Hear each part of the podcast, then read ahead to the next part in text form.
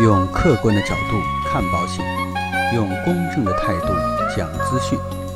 这里是你不知道的保险知识。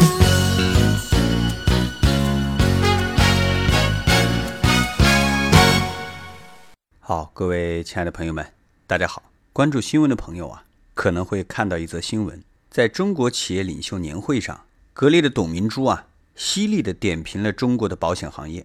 泰康保险的董事长陈东升，他说了一句谦虚的话，说他卖保险卖不过格力，但是呢，结果董明珠却说，保险是每个人都需要的，但是呢，保险的服务不够好。买保险的时候你忽悠人，买完保险需要理赔的时候就是左拦右拦。很多人啊都在为董明珠叫好，说他直接指出了保险服务业不好的弊端。但是作为一个保险从业十多年的无名小卒，我在这里啊。想回复董明珠一句话，简直就是一派胡言。我想说啊，董明珠完全是用片面的理解、口出狂言来博大家的眼球。首先呢，我想问一下他，你是不是了解过保险的专业服务流程？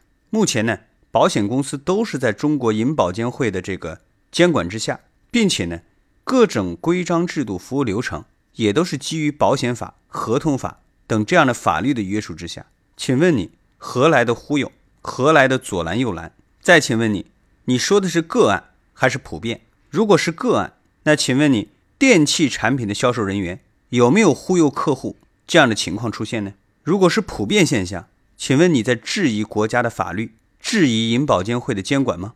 我还要问一下，请问你是不是去过保险公司观摩过整个理赔的流程？如果没有的话，前面讲的这些东西简直就是一派胡言。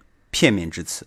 第二个，我想问一下董明珠女士，你是否花了一定的时间去聆听一线保险专业人士对保险负面新闻的解读？现在的很多的声音可能更多的集中在保险这不赔那不赔，买的容易理赔难。那我想跟你说，这件事情根本的原因主要有三个。第一个，没有买全保障，很多人可能只知道自己买了保险，但是不知道自己买的是哪一类保险，就跟我们穿衣服是一样的。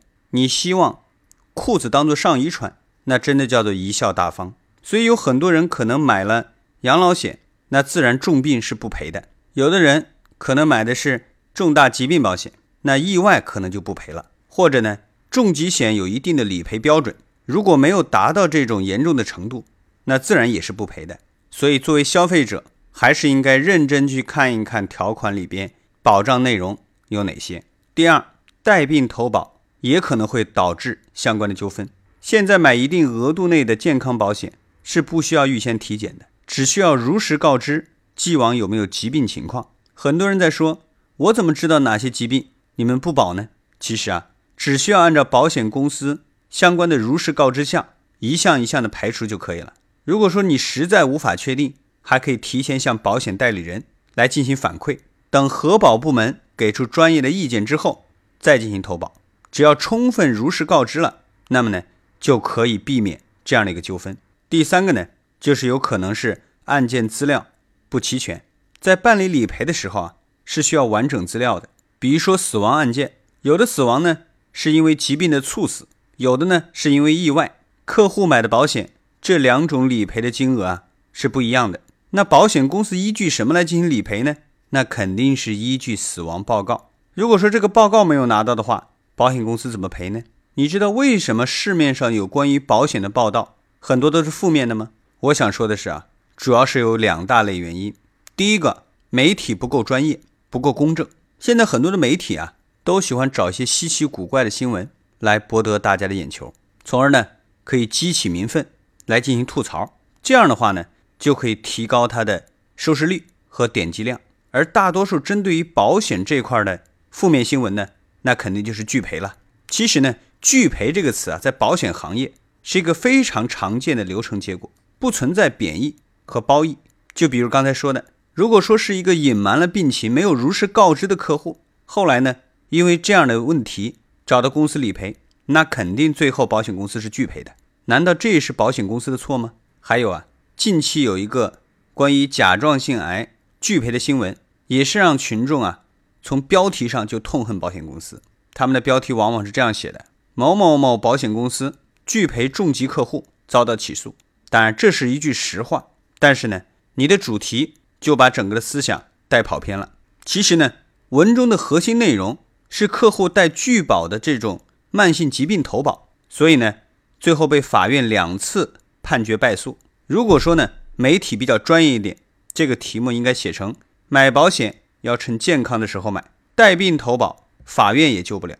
你要这样去起题目的时候，不就有正能量了吗？还有部分保险类自媒体啊，用批判的手段来诋毁代理人制度，当然呢，也是为了达到吸粉的目的，哗众取宠，将保险业的不足无限的放大，同时呢，诋毁同业的竞争对手，用负面的标题来博人眼球，损人利己，甚至有很多的这个大 V 公然写一些买保险防坑秘籍这样的文章，这个就让很多不明真相的群众啊，就觉得。买保险好像大多数都是骗人的，所以啊，在这里我也想请银保监部门出面去整治互联网自媒体对于保险行业的恶意宣传，将这些毒瘤啊予以清除，还市场一片和谐。